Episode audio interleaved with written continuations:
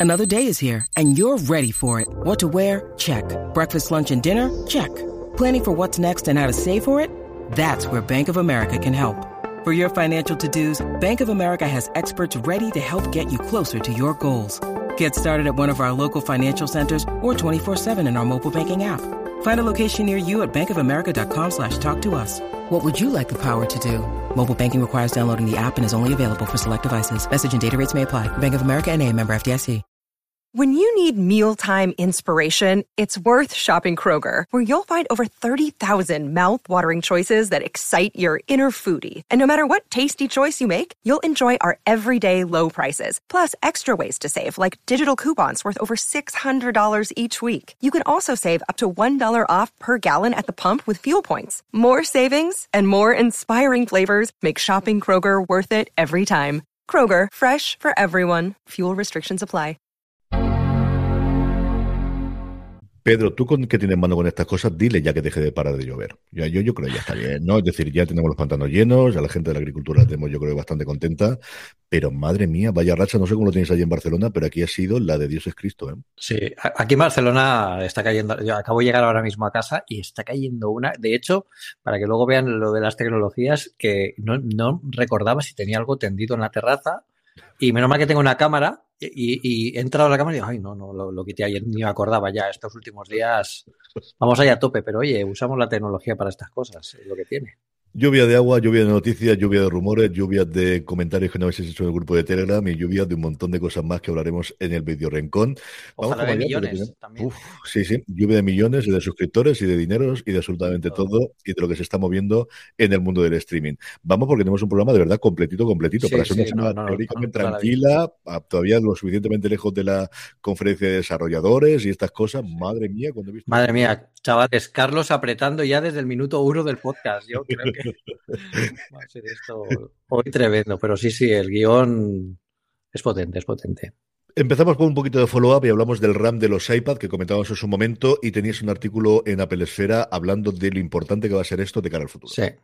Sí, lo comentamos un poco como experiencia personal y es que, bueno, nosotros tenemos en el, en el Slack de, de, de Apple Esfera, bueno, el de Webedia en general, que estamos todos los compañeros de todas las publicaciones, y Antonio Saban, que es un súper compañero, un amigo y es el, el, coordinador de, de, Genbeta, el director, perdón, de Genbeta, eh, eh, bueno, pues había encontrado que tenía, se compró un iPad Pro y tenía una, una, limitación porque el modelo que tienen ellos es el iPad Pro de 2020, que tiene 6 GB de RAM, ¿no? Hasta ahora no habíamos visto, nunca nos fijábamos en, los, en la RAM de los iPad, ¿no? Yo creo que si, si, os pregunto seguramente cuánta RAM tiene vuestro iPad, seguro que no lo sabéis, ¿no? Lo que pasa es que cada vez más se da un uso más profesional a estos iPads, ¿no? Eh, por eso es el iPad Pro. Y, últimamente, últimamente, bueno, pues Antonio nos comentaba que, su novia se había encontrado con ciertas limitaciones en Procreate a la hora de añadir ya capas que se salen de lo normal, ¿no? Para un uso normal está bien, pero cuando empiezas a añadir muchas capas, pues parece que le falta RAM para manejar todo eso, ¿no?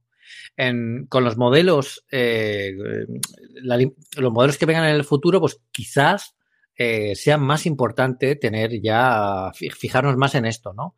Al final, eh, por ejemplo, con el iPad con M1 no tenemos este problema, o tenemos menos este problema porque ya tiene 8 GB de RAM. ¿Y qué pasa, por ejemplo, de las, 200, las 250 capas que puede Procreate eh, utilizar esto a 500?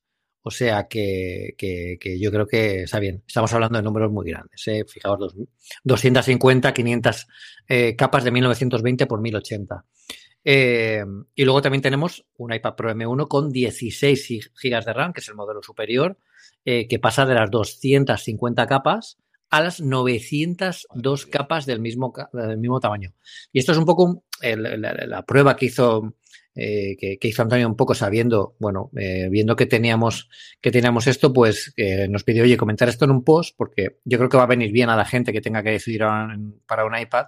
Y está bien el comentario, o sea, si vais a comprar un iPad y vuestro objetivo es hacer un uso, ya no diría profesional, diría ultra profesional, ¿no? Porque igual 500 capas o 900 capas se nos escapa un poco, ¿no? Hasta la 250 eh, podéis tener las, las, eh, las, capas con la rama habitual os puede servir, pero no está además como ejercicio de pensar en el futuro qué es lo que puede pasar. Así como repaso, el iPad normal de 2021 tiene 3 GB de RAM. El iPad mini de 2021 tiene 4 GB de RAM. Uh -huh. El iPad Air de 2022, 8. y el iPad Pro de 2021 8 o 16 GB de RAM. Este es el modelo M1. Bueno, y, y, el iPad M1 también, por supuesto. Sí, con el Pro en los últimos tiempos llevaba sobre todo el que tenía mayor capacidad de almacenamiento. Yo recuerdo en la versión anterior que el que tenía un Tera era el que tenía mayor RAM, que tenía dos más. Creo que eran seis y ocho, recordar. Lo recuerdo por Vitici, que lo había comentado en varios programas en alguna cosa Mac Stories, que se había comprado los de un Tera no porque necesitase tanto almacenamiento, sino precisamente por lo que comentas tú de la parte del RAM. Y aquí estamos todos, evidentemente, a la espera de qué puede ser con el iPad OS este año en la conferencia de desarrolladores y si al final pues logran abrir esas capacidades que todos sabemos que tiene el hardware a nivel de software que se puede utilizar, ¿no? Y Final Cut especialmente. Había una carta rolando esta, esta semana de varios, que lo contaba John Gruber en Daring Fireball, de varios creativos diciendo que tienen un serio problema y es que no les permiten las compañías de streaming eh, poder utilizar eh, Final Cut, por, por, sobre todo fundamentalmente por el, el, problema de compartir, el, el, de que pueda trabajar más de una persona a la vez, porque al final está todo pensado para trabajar en local y yo creo que ahí hay bastante evolución que tienen que hacer los próximos tiempos. Desde luego Apple, en general con las, aplicaciones profesionales y en concreto, desde luego, con el iPad, que llevamos esperando, pues menos de cinco años, más de cinco años segurísimo, Pedro. Yo creo que el, de que al menos lleven las aplicaciones profesionales al iPad, no te digo la primera versión, pero desde hace cuatro o cinco años, todos los años estamos exactamente siempre con el movimiento. Sí, sí, sí. Y yo creo que cambiará, pero está bien tenerlo en la cabeza, por lo menos cuando quien vaya a comprarse ahora un, un iPad para esto. Vamos con la noticia, una breaking news, como dirían los americanos, sí. noticias de última hora, cuando estamos grabando esto, recién publicada en Apple Esfera, y es que la Unión Europea parece que vuelve a la carga con el tema de tener un único conector universal que sea USB-C, además, que parece que quieren convertirlo en el estándar de la industria.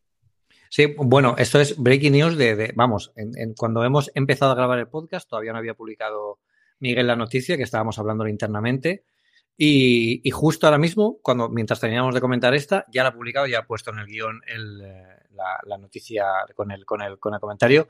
Y aquí la, la, noticia es que la Unión Europea acaba de aprobar formalmente el apoyo a la iniciativa legal de fijar el conector USB-C como universal para todos los dispositivos electrónicos. Un poco lo que se quiere, lo que se pretende con esto es minimizar el volumen de los desechos eh, que provocan tener demasiados cables y cargadores. Bueno, si vienen en el armario que tengo yo aquí de cables, la Unión Europea se cae. bueno, yo y seguro que todos vosotros. Todos. Que, y hasta que se ríe también, ¿eh? que habrá que ver la cajita de cables que tiene aquí.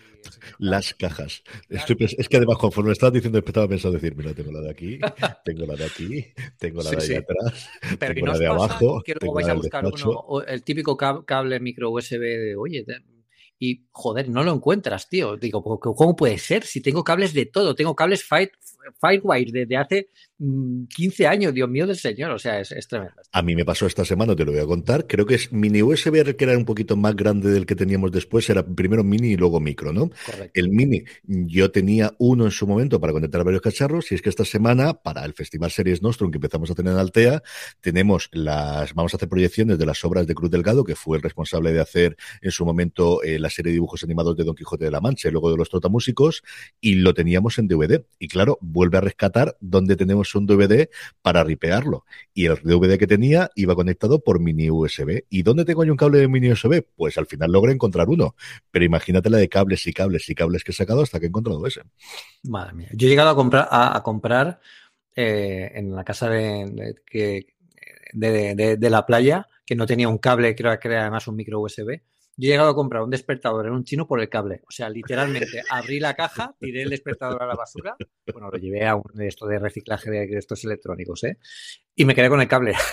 Como que, de todas formas, valía 3 euros, creo, el despertador, que tampoco penséis que es. Pero bueno, a lo que, a lo que íbamos con esta noticia, esto básicamente aquí Miguel lo comenta, es un torpeo directo hacia el conector Lightning, que además hoy se, los rumores decían que el iPhone 14 iba iba a adoptar las velocidades propias de los puertos USB 3.0 mm. con el mismo formato que el conector Lightning. ¿no? Esto al final, esto es, quiere decir que la Unión Europea ya quiere que se haga esto, lo que no llegan a un acuerdo es cuándo. Esto no quiere decir que vaya a salir este año, ni el que viene, ni posiblemente el otro. O sea, en algún momento tendremos el iPhone con USB-C, esto es seguro ya, ya se puede decir, es una cosa que yo creo que no hace falta tampoco que la Unión Europea nos diga nada, y, y lo pensábamos todos, ¿no? En algún momento esto iba a pasar pero ahora ya se ha formalizado. De hecho, en la nota de prensa, bueno, nota de prensa no, perdón, en el artículo de Miguel eh, podéis ver el, el, enlace a la página de la Unión donde se, se, se, desa, se desarrolla todo el requerimiento. Y, y, bueno, esto también implica que quizás algunos accesorios como los AirPods también tienen que adoptar este formato. Claro. O sea que esto un poco es así. yo siempre he sido mm, contrario a que desde, desde los juzgados eh, jueguen a ser tecnológicas. O sea, porque el USB-C ahora va muy bien, pero si esto lo hubiera, hubiera pasado cuando el micro USB que estábamos comentando estaba más extendido, pues tendríamos iPhones con USB, con mini USB, que no es precisamente el mejor puerto para lo que se quiere hacer. No, al final, el Lighting ha dado mucha versatilidad y mucha gente se queja de, Apple de que este cable, no, que cambia otra vez a cambiar de cable y tal, pero si es que el iPhone solo ha cambiado de cable dos veces. Mm. O sea, no es como, como Android, que ha cambiado de cable en micro USB, mini USB, ahora USB-C, los propietarios que, que tenían los algunos modelos. No sé, es un poco así. Yo ahora, hoy en día, que lleve USB-C, pues oye, pues nos ayudaría a todos a liberarnos un poco de, de tener que llevar un cable extra y llevarlo todo en un solo cable. Pero, pero bueno, pues yo qué sé, vemos un poquito a ver qué pasa. Y también yo creo que el futuro es la carga inalámbrica, Pedro. A ver, aquí la gran diferencia con respecto a hace cinco años es que mm, no te digo que podemos vivir al, al mismo nivel de tranquilidad, eh, por ejemplo, para los coches o mm. para viajes o cosas similares que el tener un, un cable, pero estamos en ese camino. O sea, yo que era un gran reacio a la parte de inalámbrica de qué ventajas tiene esto, a día de hoy me, tengo una funda que me encanta para el móvil, porque la tengo de Yellowstone, de la serie de Kevin Costner y tal, pero no me puede cargar inalámbrica y estoy por cambiármela solamente por el rollo este, porque al final tengo en lo que es mi día a día en todos los santos sitios y es comodísimo saber que la tienes ahí, que lo dejas, que lo tienes a la vista y que puedes cargarlo. Yo creo que eso sí que ha cambiado mucho en los últimos cinco años. Hablamos un poquito de Siri, Pedro y perdonad a aquellos a que, los, a que lo hayan activado a todos ahora em, eh, sin pensarlo, aunque según mi experiencia creo que va a ser menos de las que podrías esperar. Así que cuéntame esto del sistema de comprar. Bueno, pues eh, Apple estuvo explorando cómo, cómo mejorar Siri con el tema de, la, de las compras eh, por voz. ¿no? al final Amazon aquí ya tiene, bueno, pues esto lo tiene integrado en Alexa, otros asistentes inteligentes también lo tienen y lo que hizo Apple fue ver un poco en qué punto estaba Siri para que esto se pudiera hacer con seguridad, es decir, que te pudiera detectar tu voz, que esto ya lo tiene Siri, ya sabe identificar qué usuario es cada uno con la voz, aunque no es tan seguro como una identificación biométrica por analizando un modelo matemático de la cara, lo que hace Face ID, pero, pero bueno, pues eh, lo, estuvieron pensando, ¿no? Estuvieron explorando un poco el cliente se pudiera utilizar para comprar apps y otros servicios, eh, simplemente utilizando, utilizando la voz de la forma en la que lo, lo hace lo, hace, eh, lo hacen otros. Sin embargo, parece que Apple dijo que mm, el proyecto se paraba porque, bueno, ellos querían poner unas estrictas medidas de privacidad que impiden a Siri asociar el Apple ID de, un usuario a su voz. Es decir, la tecnología la, tenían, pero no veían seguro a nivel de privacidad que si asocias un Apple ID a una voz, se pueda falsear esa voz y puedas tener aquí un problema de que te pueden quitar, pues. Entonces, claro, esto no han puesto. Luego han hecho un estudio también.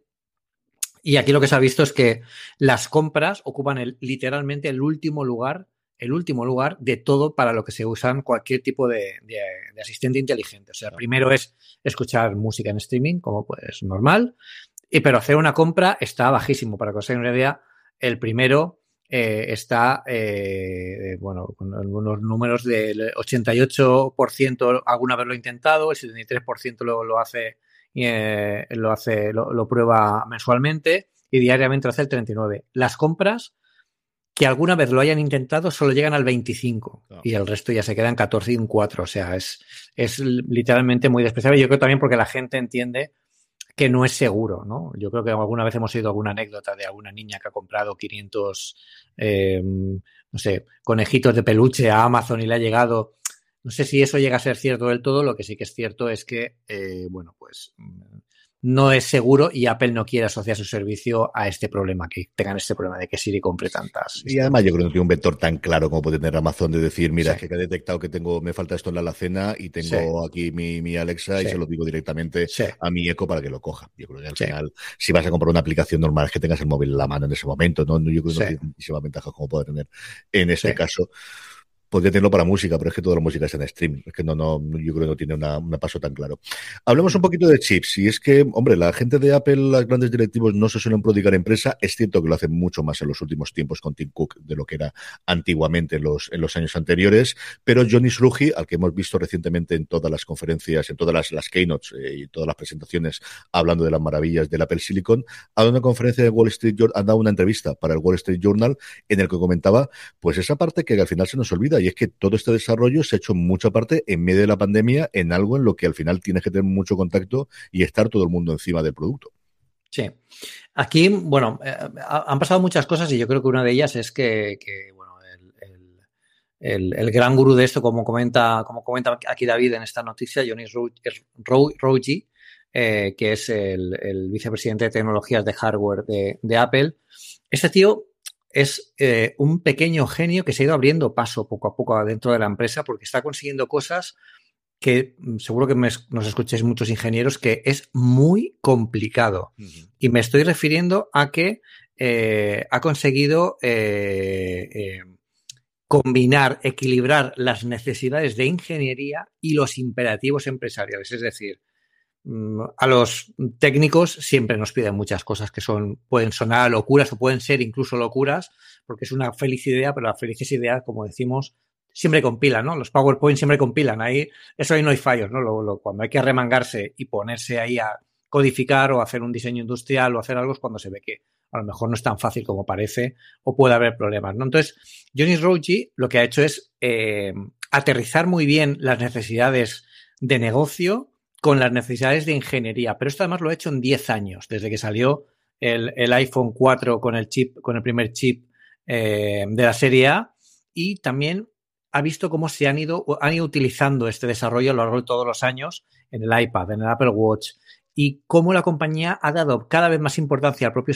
al, propio Apple Silicon, mientras que eh, John iba creciendo como un eje que centraliza todos los dispositivos. Antes habían los equipos de Mac, los equipos de iPhone, los equipos de iPad, que pueden estar más cerca los de iPad y los de iPhone, compartir, eh, no me gusta decir sinergias, que es como muy de marketing, pero que es, es muy horizontal, ¿no?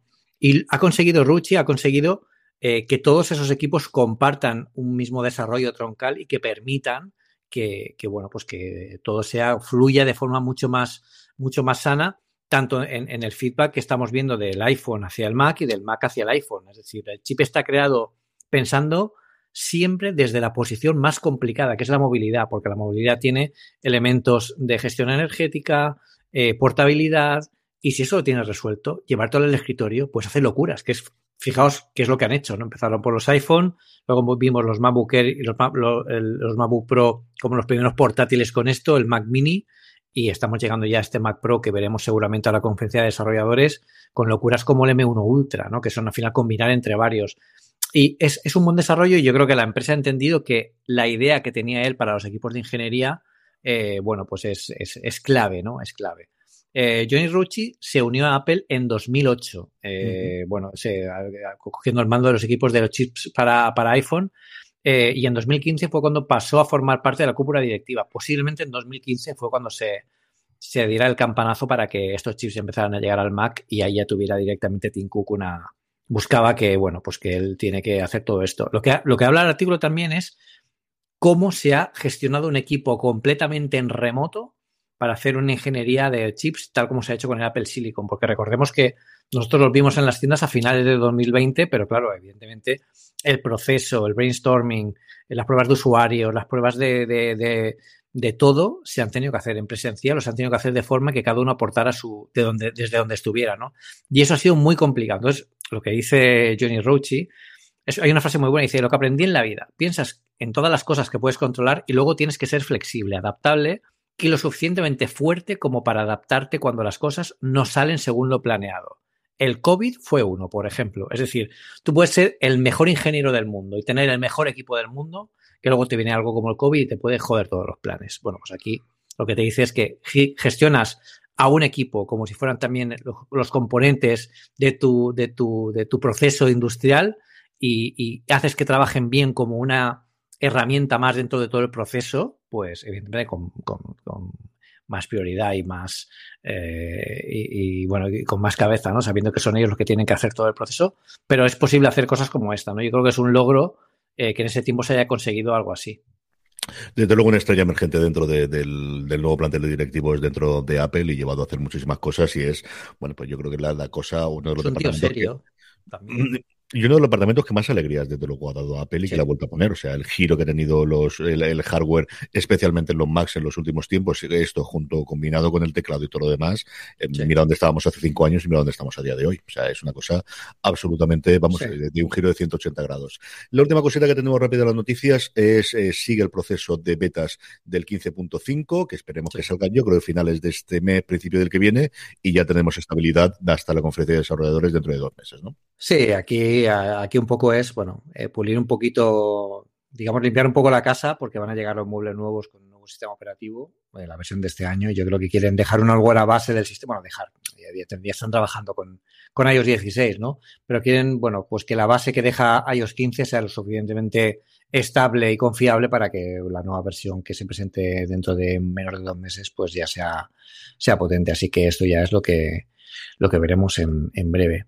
Pero, pero, pero, pero, ya dejando esto ya de, directamente de las noticias, sí que tenemos que hablar tenemos que hablar del Lido Rincón. Tiene que empezar esta semana, eh, Carlos, por lo que le ha pasado a Netflix, que yo sorprendentemente, bueno, em, eh, ah, lo hemos hablado aquí por el tema de compartir cuentas, le echan mucho la culpa a que se comparten cuentas y claro, no estamos ganando pasta por eso, las tarifas que han ido creciendo, la gente se quejó, pero pero, ¿sabes qué me pasa con Netflix? Que leyendo Twitter durante todo el día hoy, veo que, que, los, los, los lo han, han conseguido que se demonicen. O sea, toda la gente está contra, contra Netflix. O sea, le, le, les hace gracia que le vaya mal. Que, que, es lo peor que le puede pasar a una empresa. O sea, que le cae mal Netflix porque, porque bueno, dicen, oye, no, habéis subido las cosas, las producciones son mediocres, eh, nos estáis amenazando con que además somos unos ladrones porque quitamos, compartimos las cuentas. Digamos, pues, ¿qué está pasando? Y nosotros en Apple Esfera, además, eh, hoy hemos publicado un, artículo que Netflix, diciendo, bueno, el titular es Netflix tiene un problema y la culpa es, en parte, de Apple TV, en el sentido de que, oye, ojo que aquí Apple TV también ha entrado y ha mostrado otro modelo, no de tantas películas, de tanto contenido, pero sí con cosas que realmente interesen, incluso gente que nos interesen ciertos géneros, ¿no? Como nos pasó con Ted Lasso a quienes no nos gusta mucho el fútbol y es lo que y es lo que lo que hemos visto. Así que yo quiero oír tu análisis de esto. ¿Qué, qué pasa con Netflix? ¿Qué hacemos con ellos? ¿Hemos comprado compramos acciones o qué hacemos aquí? Vamos para allá. A ver, eh, ¿eh? está cogiendo carga. Lo que sí, hijo, sí, sí, que al final es que es ordenarte todas las cosas. Ayer escribí, hablé de esto en streaming, volveré a hablar hoy, volveré a hablar mañana, pasado, y a ver si me animo de una puñetera vez y, vuelvo a un artículo los domingos y vuelvo a escribir de una vez que ya va siendo un siglo en que yo escriba en fuera de series. Lo primero, tienes que de tienes que quitarte Twitter, Pedro. Eso de que estés enganchado todo el día a Twitter, eso no, eso no es sano, no lo es sano para Elon Musk, no lo es sano tampoco para ti. Eso no lo para Elon Musk sobre todo. A ver, vamos para allá. Primero, cifras concretas y hechos concretos de Netflix. El primero es, Netflix ha ganado pasta, ha ganado 1.500 millones de dólares, pero es la primera de 100 años en la que ha perdido suscriptores, ha perdido 200.000 por dos razones fundamentales. Una, porque ha perdido los 700.000 que tenía en Rusia, que se han descontado de golpe, y luego porque el resto de los lugares, tanto Estados Unidos y Canadá, ellos tienen cuatro zonas fundamentales. Estados Unidos y Canadá, eh, Latinoamérica, Europa, Oriente Medio y África, y por último, eh, Asia.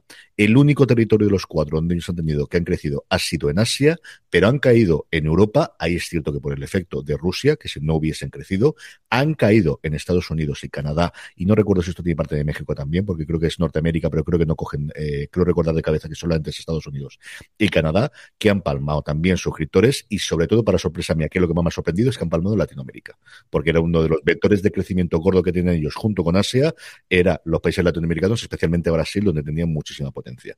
Han perdido, como os digo, 200.000 y ellos te habían previsto que iban a ganar 2 millones y medio. Y ya era una previsión que estaba por debajo de lo que consideraba Wall Street, que pensaban que eran 2.700.000. Sin el efecto Rusia hubiesen ganado medio millón, que por debajo seguiría estando dos millones por debajo. Entonces, ¿esto qué ha hecho? A nivel de bolsa, un terremoto. Ayer las acciones, como sabéis, eh, normalmente estas eh, resultados trimestrales, que son obligatorios para toda empresa cotizada en Estados Unidos y aquí en España también, tendremos dentro de nada la de Apple, que también la comentaremos, se hace cuando se cierra la bolsa, entonces ya tienes el precio de cierre pero sí que ocurren ventas sin que se abra la bolsa en la que se llega a acuerdos para el día siguiente. Ayer cuando yo grabé a las once y media de la noche streaming se había pegado un leñazo del 25%, pero es que hoy cuando ha abierto la bolsa ha seguido cayendo y se ha llegado a pegar, creo que el cierre es un 37%. 37, una barbaridad. Entonces, se ha llevado por delante todos los beneficios, o mejor dicho, todo el incremento de valor que tenía la acción provocado a partir de la pandemia, donde se había disparado por todo el número de suscriptores a partir del 2019. Está ahora mismo en niveles de cotización del 2019. Vale, esa para la parte de inversores y para la parte de los dineros y para la parte del jijijaja y de lo que tú quieras. ¿Qué efectos tiene esto al usuario o a la gente que vaya a tener? Dos, eh, fundamentalmente. Uno, es por primera vez hace un mes, creo recordar, finales del año pasado, el CFO, el, jefe de financiero, abrió la posibilidad a una de las dos nunca, nunca, nunca que había dicho Netflix, que era por un lado, nunca haremos deporte y nunca tendremos anuncios. Se habían dejado querer, habían dejado la puerta entreabierta eh, a finales del año pasado en una conferencia, en una entrevista que dijeron, hemos dicho nunca, pero nunca, igual no están nunca, y ayer no es que la, la, la dejasen abrirse, es que la tiraron abajo. Es que Ted Sarandos, y además, Mm, si oís, porque Netflix lo que hace es, por un lado, el statement que tienen ellos por escrito, que vale la pena leerlo, porque además el lenguaje suele ser muy coloquial y se entiende muy bien que presentan los resultados, y luego tienen una conferencia que a diferencia de Apple, que siempre Tim Cook está junto con, eh, se me da el nombre que tiene apellido italiano, el que es ahora el, jefe financiero de Apple, contestan a preguntas de los inversores, Netflix lo que hace es una entrevista grabada eh, con un periodista en el que hacen distintas preguntas que les han llegado y que le comentan. Y ahí metida con calzador, Sarandos dice que en uno o dos años van a tener una tarifa con publicidad. Que se han dado cuenta de que esa necesidad existe, que la forma de crecer en, suscriptores tiene que hacer eso, que lo está haciendo todo el mundo, y que en uno o dos años que ya es una forma de decir algo de no lo tenemos planeado y esto es una decisión de hace días, mm, cuando no horas, Mm, la cosa funciona por ese lado. Y luego el tema de contraseñas que contentamos en su momento. Es decir, ellos en el primer párrafo de la carta a los accionistas ya nombran el tema de las contraseñas compartidas y luego posteriormente cifran por primera vez las estimaciones que ellos tienen de cuántos hogares, que es la unidad que ellos miden de suscriptores, están a día de hoy utilizando eso. Y hablan de que tienen 200 millones de suscriptores, tenían 222 millones, ahora tienen 221, y consideran que hay unos 100 millones de hogares, incluyendo unos 30, creo recordar, en la zona de Estados Unidos que tendrían esas eh, contraseñas compartidas. Aquí, ¿Qué es lo que van a hacer? Lo que sabemos es el problema, el programa, el programa piloto que ya comentamos que tienen actualmente en Chile, en Perú y en Costa Rica, que es dos opciones. Una, dar la opción de que esa gente se lleve todos sus datos y se cree una cuenta nueva. Si detectan, pues lo que todos sabemos de la vía quizás más alegal o más ilegal o más fea de nos juntamos seis personas, cada uno vive en su casa y lo que hacemos es pagar menos. Y luego la otra alternativa, que es en la que ellos podrían incrementar el ingreso por cada uno de los hogares, que es pues el caso mío de que mi suegra vive en su casa y lo tengo dentro de la cuenta familiar. El caso de que mis hijas se vayan a estudiar a la universidad y tienen la cuenta suya toda la vida de Netflix, pero volverán después al hogar o verán lo que ocurra y van a permitir tener por ahora dos usuarios que vivan fuera del hogar familiar o fuera de tu terraza, mm, pagando una cantidad que en Latinoamérica de hoy son tres euros adicionales para que esa persona lo utilice fuera. ¿Esto lo van a poder hacer? Yo creo que sí. Es decir, no hay nadie que haya podido hacer cuando decidieron que se acababa el rollo de las VPNs para suscribirte, cuando abrieron internacionalmente, nadie ha tenido un mejor control que yo conozca de primera mano como ha tenido Netflix. yo puedo ver todos los servicios eh, americanos, el único que nunca siempre me he tenido que pelear y siempre ha sido problemático es Netflix. Es decir, a nivel tecnológico, yo creo que ahí están años luz y nunca se lo han querido hacer hasta ahora porque crecían por otro lado. Es decir, eh, que lo dicen ellos también en su cuenta. Hasta ahora nosotros hemos crecido mucho, la pandemia nos dio un número de suscriptores que al final pudo enmascarar esta tendencia que teníamos de hemos llegado a tocar un techo. Las razones, ahí mm, es donde mm, Twitter te va a probar y cada uno te va a contar lo mío. Es que ellos no hacen seres buenas, es que todo lo que hacen son mierdas, es que todos son realities, es que todos son estos, es que, bueno, más datos que ellos no va a tener absolutamente nadie. Y si han apostado por ese modelo de negocio de intentar tener producciones de todo tipo, es decir, a ellos les gustaría tener Ted ya te digo yo que sí. Mm, otra cosa es que deciden invertir y luego el Netflix en los últimos cinco años es que se han quedado sin muchísimo contenido que hacía que tuvieses esa fidelidad de la marca hablemos de Friends, hablemos de Senfield, hablemos de grandes comedias que las plataformas, o mejor dicho, los, tenedores de esos derechos han decidido montar su propia plataforma. ¿Eso es sostenible? Yo soy de la opinión que en dos o tres años habrá mucha de esta gente que mm, tomará valor y dirá, es que igual no salía más barato y más, mejor dicho, más rentable venderle los contenidos a Netflix, cobrar todos los años que tener que mantener todo ese sistema, porque al final esto es un juego en el cual tienen muchos costes fijos muy grandes. Cuando tú superas un determinado umbral de suscriptores, casi todo es beneficio, pero tienes que llegar a ese umbral. Y todo el mundo, y tú eso lo conoces mucho mejor yo que, yo, los planes en grandes empresas serán a tres años, serán a cinco años, serán a cuatro años, pero se van a revisar y habrá un momento que dirá, eh, que tenemos estos suscriptores, que estas son las previsiones que hay, con esto ganamos tanto.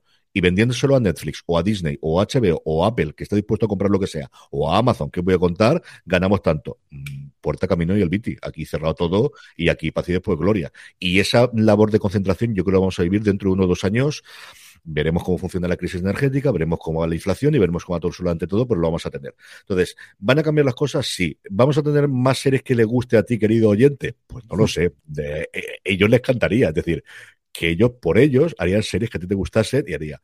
La otra parte que tú has comentado al principio, yo creo que sí es importante, y es esa pérdida de la calidad de marca. O sea, Netflix ha dejado de molar, Netflix ha dejado de ser guay, mm. Netflix ha dejado de ser su amigo, porque todo el mundo de su hermana ha tenido un cabreo con ellos.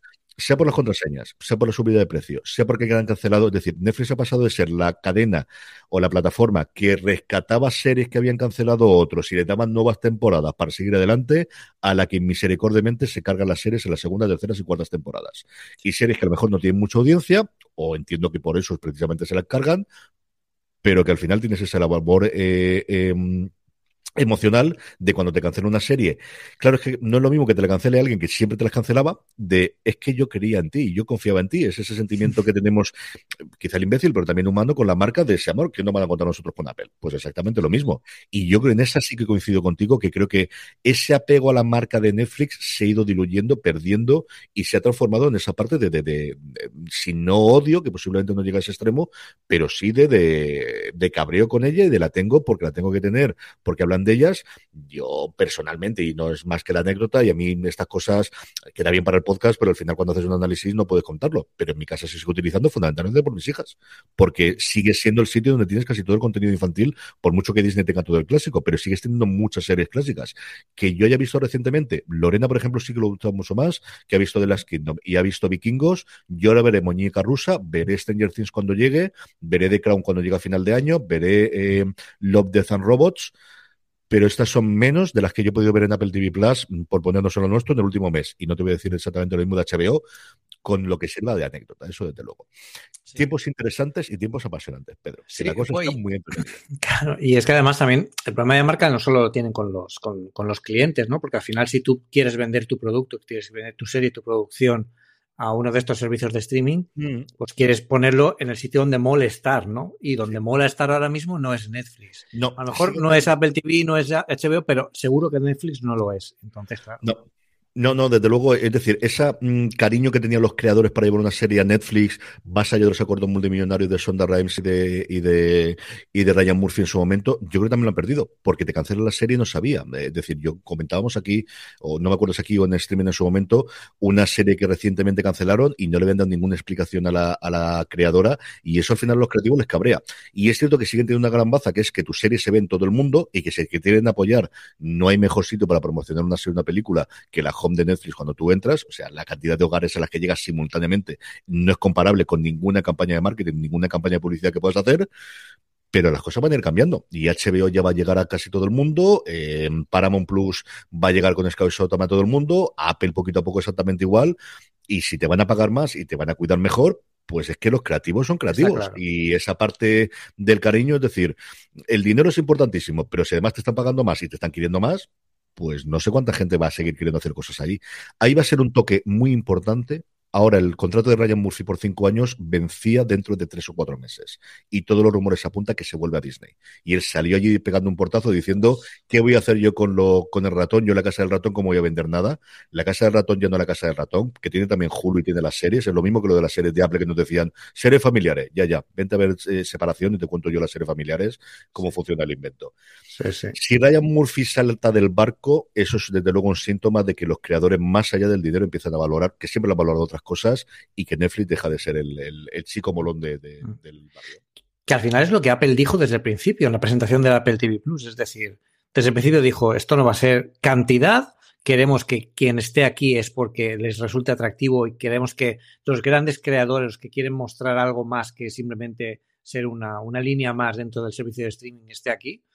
Y al final es un poco lo que están haciendo, pero bueno, ya, ya veremos a ver cómo, cómo evoluciona esto, porque ha sido la gran noticia. Otra de las noticias es, eh, bueno, lo veíamos en Daring, en eh, que Apple está con rumores de comprar el, el, Sunday Ticket de la NFL, eh, que entiendo que esto, yo no tengo ni idea de lo que es, pero suena importante, ¿no? Esto es un notición, Pedro. Si esto sale adelante, es una notición. Este es el paquete más caro de todos los que tiene la NFL. La NFL, para que lo comparéis con el resto del, fútbol, tiene eh, cuatro paquetes a día de hoy que ceden, que es el partido del jueves, que sale del calendario habitual, el partido del domingo por la noche y el partido del lunes por la noche. Todo el resto de los partidos se juegan simultáneamente en dos franjas horarias a lo largo del domingo. Para que lo veáis, lo que se hace normalmente en Movistar Plus aquí en España siempre es esos.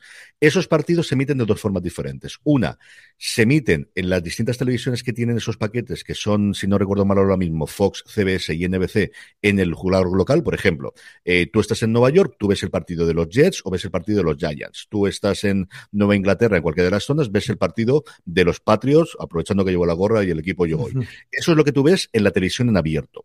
Pero si quieres ver todo el resto de los partidos, el equivalente a suscribirte a la liga de mm, Gold Televisión o de Orange o de Movistar Plus es ese Sunday Tickets en el que tienes todos y cada uno de los partidos, eso sí, que no sea el tuyo local, porque el tuyo local tiene el rollo este blackout americano que te obligan a verlo en la televisión en abierto, en la televisión lineal clásica y tradicional.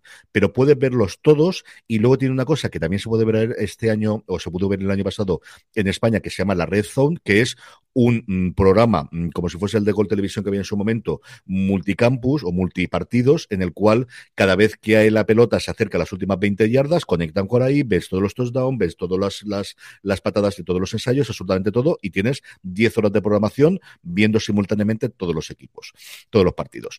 La broma de lo que cuesta esto por temporada son 2.000 millones de dólares. Ese es el precio que se pagó y a día de hoy quien tiene este paquete es DirecTV, que es una compañía por satélite que sigue existiendo en Estados Unidos única y exclusivamente por los suscriptores que tienen en particulares y en bares y restaurantes, que también es importantísimo que no se nos olvide esa parte a día de hoy. La pasta que cuesta esto, una barbaridad. O sea, aquí en España tú puedes contratar NFL internacional, que yo nunca lo he hecho porque siempre es mucho más cara que la MLB y es mucho más cara que la NBA y son menos partidos, pero este año que ya estoy mucho más a tope con la NFL, posiblemente lo haga, pero cuesta como 150, 160 euros, te hablo de memoria, pero en Estados Unidos es que la broma cuesta 74 euros al mes, dólares al mes o 300 dólares si quieres la temporada completa y la pagas por adelantado. Si la quieres con la Red Zone son 360 dólares y esto es en casita. Si te vas a los bares, empieza a subir las cosas a miles de dólares que cuesta la cosa. Vamos, empiezas a hablar de decenas de miles de dólares sin problema ninguno. Esto es el gran sitio que hay de derechos libres a día de hoy, porque todo el resto va a ir venciendo con el paso del tiempo.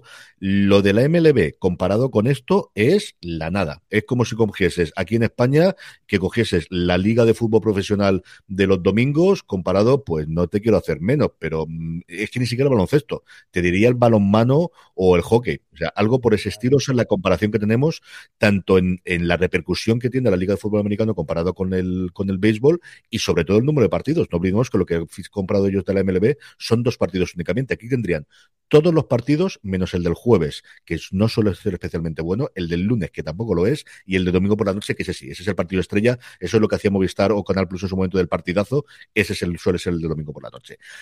Si sale para adelante y nadie ha soltado prenda, desde luego, ni en la NFL ni en Apple, yo creo que esto si están realmente negociando lo tendrán que decirlo cuanto antes, porque se va a filtrar. O sea, de un sitio u otro, sea un agente, sea un equipo, sea alguien, se va a filtrar. La conferencia de desarrolladores no parece que sea el sitio ideal para presentarlo, pero creo que mejor presentarlo tú y dominar tú la conversación desde el principio que después. El sitio ideal, desde luego, sería con la presentación del iPhone, que más o menos cuando se vaya a hacer. Pero si quieres tener los suscriptores desde antes, mm, yo creo esto, y creo que esto sí o sí se presenta en la Keynote. O sea, si me apuras, es que haría una Keynote específica solo para ellos. Pero es una notición brutal, tanto por volumen económico como cómo cambia la cosa del streaming, como el acabar de definir si el deporte mm, ha llegado al streaming que era la última barrera que tiene el streaming, el deporte también ha llegado. Bueno, es tremendo. Además, eh, como, parece que simplemente siendo un servicio de streaming, simplemente entre comillas, están llegando todo este tipo de, cosas de deporte que, están arrasando con, todo esto, ¿no? Yo eh, bueno, creo que, va a ayudar mucho a la plataforma, sobre todo también para ver que no solo son películas y series, y es muy importante. de, de, pelis y de documentales. También hablamos esta semana porque eh, hemos tenido hoy el estreno de No One Then, que es la primera producción española. No, no, el mes que viene, el 20 de mayo. Lo que tenemos el 20 de mayo, perdón, cierto. 20 de mayo, esta se estrena el 20 de mayo. Y es la primera producción española para Apple TV Plus y que tiene una pintaza tremenda. Y a mí me recuerda un poco, por lo que he visto en el trailer, a, ¿Sabes lo que hiciste el último verano, no? Sí, Carlos, ese rollo. Ese rollo.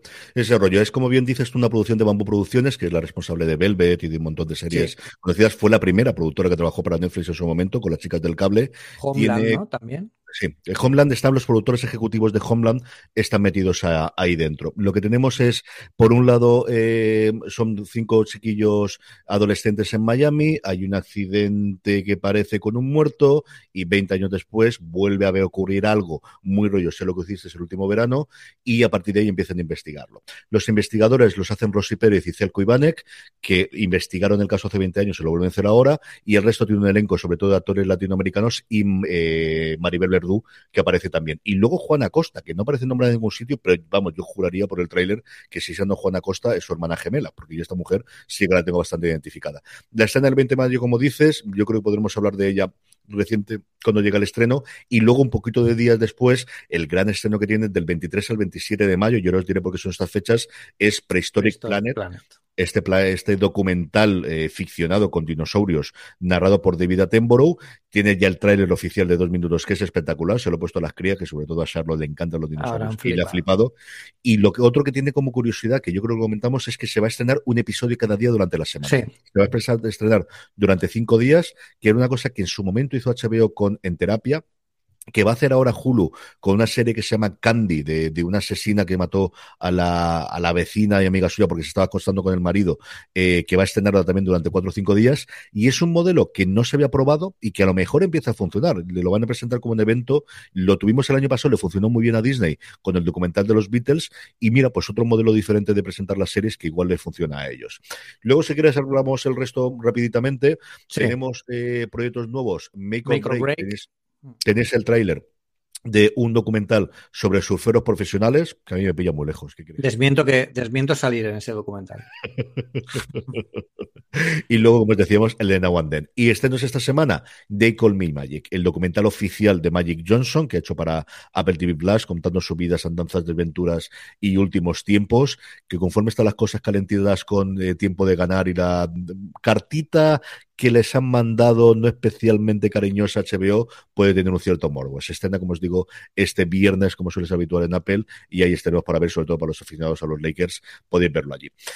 Pedro, hablemos de rumores. Vamos a dejarlo en Max, que ya lo has contado en, la charla de sí. esta semana y lo podemos, lo podéis escuchar perfectamente allí, pero hablamos un poquito de lo que comentamos antes, de los puertos. Y es que parece que, eh, según Michikuo, en el 2024 podríamos tener lo que Johnny Ive quiso hacer con el iPhone y nunca pudo, porque la tecnología no era la que era. Sí, eh, eh, esta es una noticia también de, de, hoy, de casi última hora. Y bueno, noticia, es un rumor. Al final, Minchikuo, como sabéis, tiene Twitter para, para, fortuna de todos. Y lo que dice él es que parece que este, este iPhone perfecto, ¿no? Hemos llamado la pedesfera, llegará en 2024, que tiene que ser, eh, bueno, la combinación de muchas tecnologías, entre ellas, básicamente es un iPhone, un rectángulo con una pantalla que ocupa todo el frontal. Aquí no hay ni agujeros para la cámara, ni Face ID, no hay nada, solo es pantalla. Y todos los sensores, cámaras, eh, botones están debajo de la pantalla. Para conseguir esto, eh, lo que dice Minchiku es que Apple está, ha estado investigando estos años cómo mejorar la precisión de las cámaras que se ponen debajo de las pantallas, que eso, la tecnología ya existe, pero es muy poco precisa. Entonces, la forma en la que ha aumentado esa precisión es utilizarlo, utilizar los ISP eh, y sobre todo los, eh, los métodos de procesar la imagen con inteligencia artificial, que básicamente es recordemos que tenemos con los chips Bionic, tenemos un, motor de aprendizaje con Machine Learning brutal, ¿no? Entonces se espera que el iPhone de 2024 pues todavía mejore mucho más esa precisión, esos, modelos matemáticos que hablamos, que es básicamente lo que han hecho para que detecte la cara con mascarilla, ¿no? Lo que han hecho es mejorar a nivel de software mm. la precisión matemática con el que se mapea una cara eh, utilizando los sensores que ya teníamos y, conseguir pues que todos esos datos se manejen de forma de, mejor forma sin cambiar la cámara, ¿no? Aquí lo que sería se metería detrás de, la cámara y todo sería así. Y yo creo que combinando eso, lo que comentabas además tú, Carlos, de la carga, de la carga por cable, que yo creo que incluso quitarán ya el puerto, si me apuras, la noticia que hemos dado del USB-C se va a poner en el, en el iPhone, no sabemos cuándo, pero en algún año venidero, igual, ahora por cabezonería Apple dice, ¿queréis USB-C? Pues quito todos los puertos. Y ya no se puede cargar con ningún cable y se carga todo de forma inalámbrica, ¿no? Puede ser. Y este iPhone se rumorea que saldrá, pues eso, para, para 2024, eh, que quedan tres generaciones también, eh, bueno, dos generaciones para llegar hasta aquí. Y bueno, pues es un poco también lo que quería Steve Jobs, pero sobre todo Jonathan Ive, ¿no? De hecho, eh, eh, Jonathan Ive quería que no hubiera ningún botón. Mm. Y fue Jobs el que dijo, hombre, hay que poner uno para volver hacia atrás, uno mínimo, por uno. Pero recordemos que esto estábamos hablando de mediados de 2005, cuando se empezó a pensar de, en el iPhone 2004. O sea, fijaos que ya han pasado casi 20 años de eso. ¿eh? O sea, es una locura cómo avanza la tecnología. Dios. ¿Quién no lo iba a decir? Desde luego que sí. Madre mía, 20 años dentro de nada. Hablando de cámaras, Pedro, que estabas comentando tú las cosas que teníamos aquí, eh, se han filtrado eh, mmm, ahora moldes, porque antes eran con las carcasas, cuando pasaban los diseñadores, y ahora son los moldes que nos anticipan un poquito de por dónde podrían ir los tiros del 14, y quizás esa es una de las grandes noticias junto con la que parece ausencia del Mini. Sí, aquí lo que se, hay, dos cosas, ¿no? Primero que las cámaras van a ser grandes, no muy grandes. Eh, en Apple Esfera queríamos titular esa noticia como eh, esto es una cámara con un iPhone pegado, básicamente. Y, la otra es que parece que el iPhone mini esta vez ya no entra en la ecuación, que Apple lo va a quitar eh, este modelo que siempre hemos dicho que es un poco experimental, a ver cómo Apple respiraba con este tipo de, cosas, pero está claro que la gente pues al final quiere buenas pantallas, gran pantallas grandes y quizás este modelo mini pues no tenga mucha aceptación, a pesar de que quien lo usa se hace súper fan de estos modelos. O sea que al final va a quedar aquí como un pequeño gap en, en, la fabricación, pero bueno, ya lo que dices tú, los moldes de las cámaras ya eh, prácticamente, eh, bueno, pues eh, son, te dan casi ya el iPhone que vamos a ver, ¿no? Es un poco, es un poco de coña, pero bueno, pues veremos pantallas de la mínima pantalla va a ser 6,1 pulgadas y la máxima de 6,7 con lo que, bueno, pues parece que, que cada vez están más cerca de, de, que Apple en esta generación, en la que viene en septiembre, va a apostar mucho por la fotografía. Y en el caso del Apple Watch no tenemos moldes, pero sí tenemos renders que apuntarían a tener una pantalla mucho más plana de la que tenemos actualmente en el sí. nuevo modelo en el Series 8. Eso es el misterio de, de, de, la presentación que hubo en septiembre de, del año pasado, cuando presentaron el, el, Apple Watch Series 7, que todos pensamos que iba a tener este diseño un poco de bordes planos, muy parecido a lo que tenemos ahora mismo con los iPhone, pero, pero no. Se presentó un, un, diseño muy similar, prácticamente idéntico al que tenemos ahora mismo, el que teníamos en la generación anterior. Y bueno, puede ser que en esta ya llegue este molde, ¿no? Que lo hemos dicho en, en Apple Esfera, que oye, estos renders del Apple Watch Series 8 es lo que queremos ver en septiembre, ¿no? Porque la verdad es que los renders molan mucho, tienen muy buena pinta. No son directamente un iPhone en pequeñito, sino que se han adaptado para que el borde no sea eh, tan anguloso, sino que sea un poco más, eh, un poco más eh, suavizado. Y, y, la verdad es que tiene muy buena pinta y también le daría un poco de aire fresco a, a los al Apple Watch y sobre todo, sobre todo, que quiten de una puñetera vez el cargador propietario uh -huh. del Apple Watch. Es que me ha pasado hoy, o sea, que uh -huh. anoche no sé qué, cómo, cómo, me dormí, que dejé el Apple Watch en el cargador mal, y eso que es magnético, y no se me ha cargado. Entonces, esta mañana iba en el tren mm, rumbo al trabajo y me he dado cuenta que me quedaba un 10% de batería. Digo, me cago en la leche. O sea, todo el día sin Apple Watch que eh, bueno, os habrá pasado también, o sea, al final acabas minándote la muñeca siempre, aunque lo pongas en modo ahorro de energía, porque, y me sorprende que, que el iPhone vibre, digo, ¿por qué vibra el iPhone? Si normalmente te vibra la muñeca, ¿no? Cuando te llega una notificación, y para ver la hora, pues sí, mira, te viene la muñeca, coño, que no, que no tengo el esto. Y claro, en la oficina no, nadie suele llevar un cargador del Apple Watch, porque allí no, no lo carga nadie.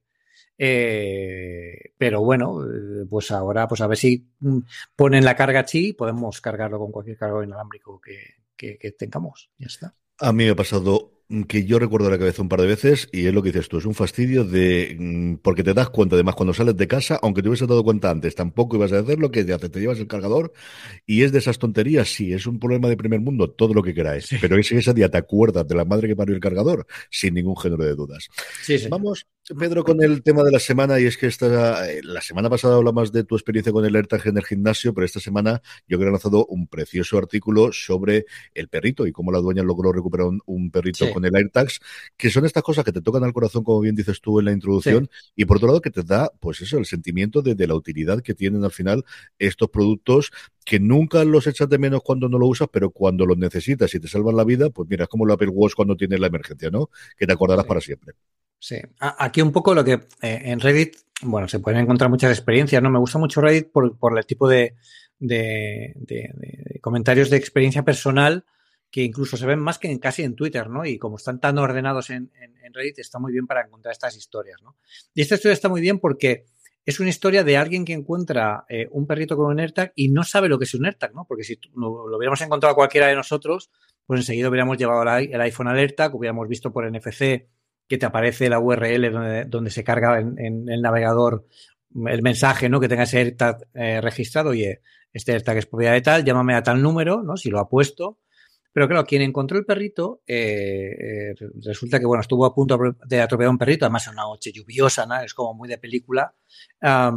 Y, y, quien encontró el perrito, pues, bueno, lo rescató, no le, no, no le, llegó a dar con el coche, pero lo rescató. Y como era muy tarde por la noche, dijo, oye, yo mañana ya busco al dueño, porque ayer de noche le voy, a, le voy a secar, le voy a dar algo de comer y mañana por la mañana tal. Lo que no sabía es que a las 5 de la mañana, eh, pues iba a recibir una, una visita, la visita de la dueña, diciendo, hola, pues tienes aquí un perrito, te has encontrado un. Es que, mira, le tenía puesto un dispositivo, un AirTag, y me lleva hasta aquí, hasta esta casa. Entonces, claro, a, a, quien lo encontró le puso en un apuro, porque, claro, no se esperaba que eso fuera a pasar, porque no sabía lo que era un AirTag, pero tampoco se, claro, como tenía que demostrarle que no se quería quedar perro, ¿no? Porque al final el pobre lo, lo tenía él, ¿no? Eh, y lo que preguntaba en Reddit, que además por eso me animé a escribir la historia, es, porque no estaba en los foros en, el, en, la, en, la, sección de Apple, estaba en la sección de experiencias o la sección de, de, mascotas o algo así. Y decía, oye, si me vuelve a pasar esto, si yo me encuentro un AirTag, ¿hay alguna solución de alta tecnología que yo tenga que hacer para encontrar al dueño? Es decir, ¿te puedo hacer algo? Pues eh, esta persona, si hubiera leído el análisis de Apple Esfera que, que tenemos, hubiera visto que puedes dejar un mensaje en el AirTag y cualquier móvil, incluso un Android, puede localizarlo, puede, puede mapearlo por NFC y te aparece en, pantalla para que puedas, para que puedas verlo. Aún así, con todo, eh, evidentemente, Apple y nosotros también, y yo personalmente, no recomiendo que se. Un AirTag no es para ponerlo a ningún ser vivo, porque no es un dispositivo de seguridad. Es decir, tú no puedes poner un AirTag a un niño o un animal y permitir que, bueno, haz lo que quieras, que si te pierdes, pues ya te encontraré, porque no es un dispositivo preciso, no es un GPS. Utilizar la red buscar pues, a, a, través de balizas Bluetooth para, para localizarse que es, eh, lo puedes encontrar fácil porque además tiene el, chip 1 para la proximidad y tal, sí, pero no es un GPS. O sea, no, no os juguéis la vida de nadie o de ningún animal con ese tipo de cosas.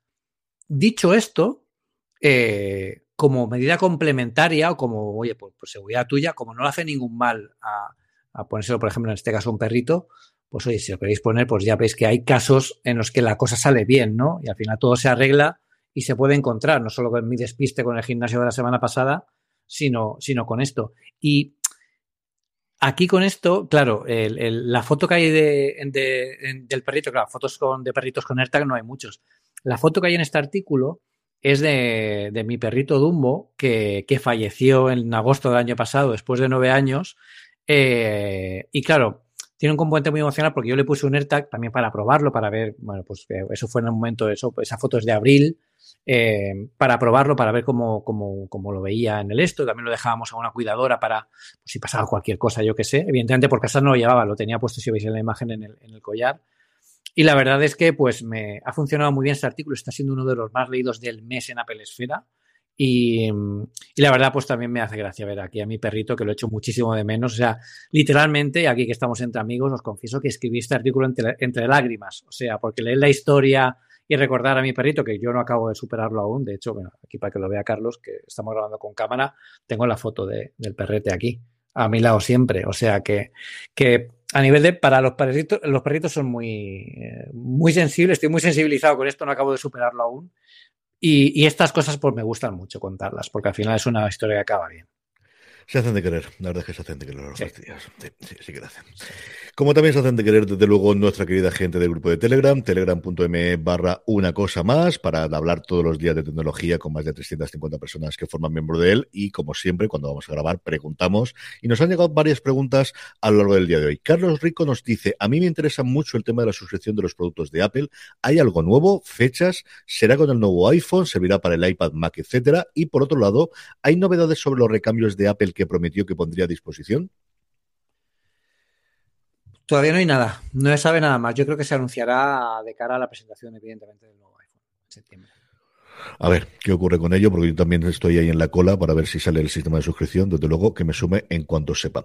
Ave, Ave nos dice: ¿Creéis que vemos que veremos un salto de verdad de Siri de una vez? Porque cada vez vamos a peor, sobre todo en lo que reconocimiento de voz se refiere. Y ya que estamos mejoras en casa, o tendremos que esperar a que se la hace mater de una vez. Yo creo que mm, están explorando nuevas formas de mejorar a Siri. Una es la que hemos comentado antes de, a nivel de compras, pero también, como dice Miguel en el artículo, Siri puede mejorar de muchas más formas que no incorporando compras. O sea que yo creo que aquí Apple ha hecho movimientos estos últimos años incorporando gente en los equipos de reconocimiento de inteligencia artificial y yo creo que están en ese proceso eh, y que, bueno, dará frutos, estoy seguro, en breve. Yo estoy últimamente que cada vez ya digo más veces que se calla que que activarlo. De hecho, tengo que acordarme de ponerlo en modo teatro cuando doy clase, porque hay veces que estoy en medio del este y conforme muevo la muñeca, de repente se puede responder y el cachondeo en clase te puedes imaginar que es curioso y divertido. Así que ya ahora no solamente tengo que poner el modo avión o en silenciar o en silencio el móvil, sino acordarme de poner el modo teatro, eso acabaré desactivando, y te digo yo, sí en el reloj. Pero sí es cierto que hay una vez no sé si una o dos veces al día, pero sí cada dos o tres días en la que sí que lo utilizo, sobre todo los AirPods. Lo que más lo voy a utilizar últimamente para llamar a alguien y cosas por el estilo, o incluso algo tan imbécil como mm, de preguntar la hora que es, porque voy cargado con bolsas o lo que sea y tengo 74 relojes, pero no tengo ninguno fácilmente eh, alcanzable, sobre todo ahora en invierno. Ahora en verano que, que, el reloj se ve mejor, tira que va, pero antes que iba tres o cuatro copas por encima y la chaqueta, lo que fuese, y sí que más de una vez he hecho la tontería de decirle eh, que me dijese la hora que los auriculares. En fin, cosas que, que ocurren. Y luego Juan Frambellón que nos dice, aparte de optimización de batería y cambios en el OS, ¿qué novedades esperamos para el nuevo Watch? Mm, que es lo que hemos comentado antes fundamentalmente de la pantalla, ¿no? La pantalla, y yo creo que seguramente sacarán, eh, tendremos el, medidor de temperatura. Yo creo que este año toca medidor de temperatura, que eh, nos hubiera, nos hubiera servido mucho en todo el tema del COVID y también yo creo que tener un termómetro que nos pueda avisar de posibles cambios, de posibles eh, bueno, pues eh, constipados barra, COVID de nuevo o lo que sea, yo creo que está bien, porque al final te puede, te puede salvar, pues, ver que, como dijo ayer Edu, que lo, lo estuvimos también comentando en, en la charla de la predesfera, que ver la tendencia, ¿no? Tú te pones el termómetro y nos lo solemos poner una vez, ¿no? Te lo pones, no tengo fiebre. Y ya, ya el mensaje es no tengo fiebre, ¿no? Y a lo mejor estás subiendo de temperatura o, estás bajando si tienes fiebre y esto te haría un seguimiento y decir, oye, pues, pues, has tenido fiebre durante a lo mejor la noche o este, esta tarde, a lo mejor eso nos indica que tenemos que cuidarnos al día siguiente porque vamos a coger un resfriado, tenemos algo así, ¿no? Yo creo que es un, sería una cosa chula. Ya para próximos años, como dice Gurman, pues yo creo que veremos el tema de la tensión arterial eh, y de la glucosa en sangre, que eso ya sería para dentro de dos o tres años. Pues terminamos como siempre con las recomendaciones de la semana. Pedro, ¿qué recomendamos esta semana? Pues yo tengo una aplicación que además es una de las cosas para los que estamos en teletrabajando. Eh, se llama Hand Mirror, que es eh, para ver básicamente una pre previsualización de, la cámara. Porque todos, todos, todos, y no me digáis nadie que no, antes de entrar en una reunión, en un Zoom, en un Teams, en lo que sea, habéis abierto Photobooth o habéis abierto algo para ver cómo se os ve, cómo está el encuadre o si os falta luz o no. Entonces, eh, Hand Mirror es una pequeñita aplicación eh, que, se, que vive en la, en la, barra de menú superior y lo que te, te muestra es una previsualización de la, de la, cámara de lo que se va a ver para que puedas ajustar un poco el, el encuadre. Descargándola ya. Eso no lo tenía yo. que al final siempre tiraba o abriendo Restream o abriendo alguna de las aplicaciones que tengo. Exacto, o Zoom. Yo, yo usaba mucho Zoom, pero con esto, esto está muy bien. Ya la tengo aquí. Mi recomendación de la semana es TOT, T-O-T, que es una aplicación que yo recordar que en su momento recomendé. Es una especie de porta de escritorio, de porta lo que sea, como si fuese una sticky notes, como si fuese una nota, un POSIT, pero con súper vitaminado. Tiene, en vez de tener una única, tiene uno, dos, tres, cuatro, cinco, seis, siete pestañitas que puedes hacer. Puedes tener todo el texto, imágenes y lo que quieras hacer. Y la han ido mejorando bastante con el tiempo. Te permite tener, por ejemplo, eh, abrir y seleccionar el símbolos, compartir automáticamente todo el texto que tengas con el sistema operativo en el que lo vayas a utilizar y luego yo creo una función, una función bastante útil que es convertir todo el texto a texto plano y que, por ejemplo, todas las URLs te la convierta directamente a HTML y que todo el resto lo, lo comparta en Markdown y cosas similares. Tiene una aplicación que es gratuita en el Mac, que es donde yo lo utilizo, y luego una de pago junto con la sincronización para utilizarla en iOS e iPadOS. Yo solamente lo he utilizado en el Mac porque al final para otro utilizo notas. No es tanto para una cosa continua, pero sí para cosas puntuales. Por ejemplo, cuando yo estoy editando los programas, si hay alguna nota que tengo que hacer, de aquí tengo que cortar o aquí hay, o luego en la pausa de los anuncios, es la aplicación que lo utilizo y al final tengo cuatro o cinco plantillas en la que le hago siempre. Que podría hacerlo en notas, pero no sé por qué. También porque es más es más colorida, es más bonita, tiene cosas chulas. Mm, a mí la verdad es que me gusta bastante. Le hace la gente de Icon Factory, que lleva haciendo cosas para Apple en general y para Mac en particular más de 20 años, prácticamente 30 años desde el principio de los tiempos. Y de verdad que, como os digo, la del Mac es gratuita. Bajárosla y le echáis un ojo, que yo que puede servir. Y si realmente os utiliza o os viene bien tenerla en el resto, la aplicación de, de iOS y de iPadOS es de pago, pero se sincroniza toda automáticamente con ella. Pues nada, querido Pedro, que volvemos la semana que viene si no pasa nada. Cuídate mucho. Cuidaos mucho y nos vemos muy pronto. Chao, chao. Nos vemos a todos. La semana que viene volvemos en una cosa más. But there is one more thing. And we've managed to keep it secret. Sí, yo, yo tengo una, una, un One More Thing. Cuéntame. Un One More Thing eh, que os vais a reír. Porque, bueno, pues eh, lo hemos, lo, esto lo hemos estado hablando durante bastante tiempo en Webedia y tal. Y, y, me han propuesto escribir un artículo que yo, la verdad es que siempre he querido eh, escribirlo, lo que pasa que, claro, pues no me apetecía hacerlo, la verdad. Y era que, bueno, me van a enviar un Android de gama alta y lo voy a llevar durante un mes. Nunca, nunca lo he hecho. Me sacrifico a un nivel que, que, esto no está escrito, ¿eh? No sé todo, qué os parece. Todo por la patria, Pedro. Todo por la patria. Entonces voy a. Creo que va a ser un Galaxy S22, no sé. Lo tiene que ver el, el equipo que. Pero puedes elegir o no puedes elegir. Yo le di, hombre, yo he dicho evidentemente, yo lo voy a comparar con un iPhone 13 Pro Max, que es uh -huh. mi móvil. Entonces me mandan uno que sea como ese. Entonces, creo que el tope de gama ahora mismo es el S22, sí. pues que me lo envíen. Y aquí yo un poco la idea es, quiero escribir un artículo, evidentemente yo uso Android, ¿no? Yo en el trabajo uso Android eh, para probar aplicación, para ver cosas internas del, del trabajo, eh, pero evidentemente no es mi día a día, es decir, uh -huh. yo quiero ver qué carencias tiene o qué, puede, qué debería copiar a ellos eh, y qué cosas me molan y qué cosas no, pues también para conocer a fondo, pero en el día a día, porque al final hablar de una hora probándola al día, pues eso no es, no es realista, ¿no? Así que nada, cuando lo tenga ya veréis desde algún tweet mío desde Twitter for Android y va a ser muy gracioso eso. Yo, si puedo hacer fuerza, cojo un Sony, que estoy loco porque alguien pruebe un Sony de gama alta, alta, alta y lo de las cámaras y la parte de vídeo y todo lo demás. Pero entiendo que al final será Samsung lo más habitual y claro. que puedas comparar con ellos, sí. Exacto. Oye, y uno de estos de que, de, ¿no? De abrirse estas cosas, uno plegable, ¿no? Uf, que no, tampoco, tampoco forcemos la máquina, Carlos.